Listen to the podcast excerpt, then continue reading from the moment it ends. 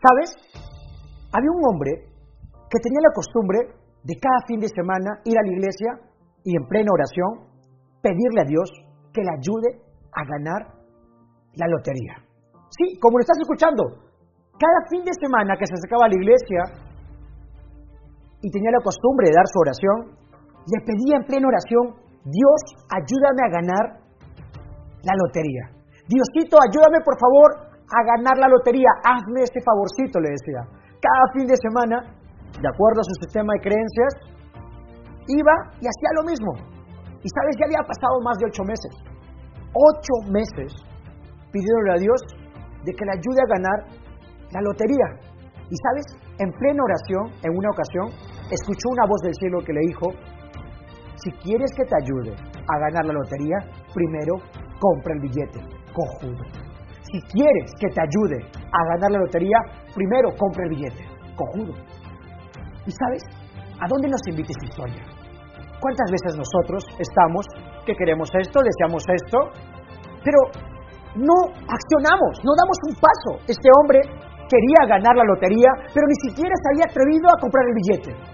Hay mucha gente que quiere una empresa, pero ni siquiera se toma la molestia de comprar un libro en relación de cómo hacer una empresa, o no va a un entrenamiento de cómo emprender, o no busca información de cómo hacerlo, y no toma el primer paso. ¿Cuántas veces muchas personas dicen, cómo me encantaría tener ese cuerpo, cómo me encantaría ser más feliz, cómo me encantaría bajar de peso, cómo me encantaría hablar como él lo hace, cómo me encantaría esto, el otro, el otro, el otro, y nada.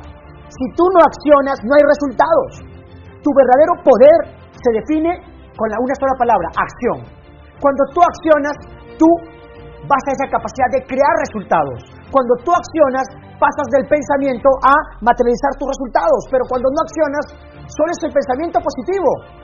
Y si se, tratara solo de pensar bonito, todo el mundo tuviera un pony, todo el mundo tuviera un unicornio. Pero en el mundo real, los mortales como tú y yo necesitamos comenzar a tomar acción.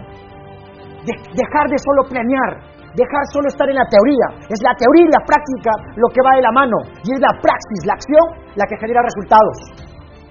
La pregunta es, ¿qué proyecto, qué sueño estás dejando que se pierda? ¿Qué sueño y qué proyecto no estás permitiendo que se materialice porque solo estás planeando pero no te atreves a hacer?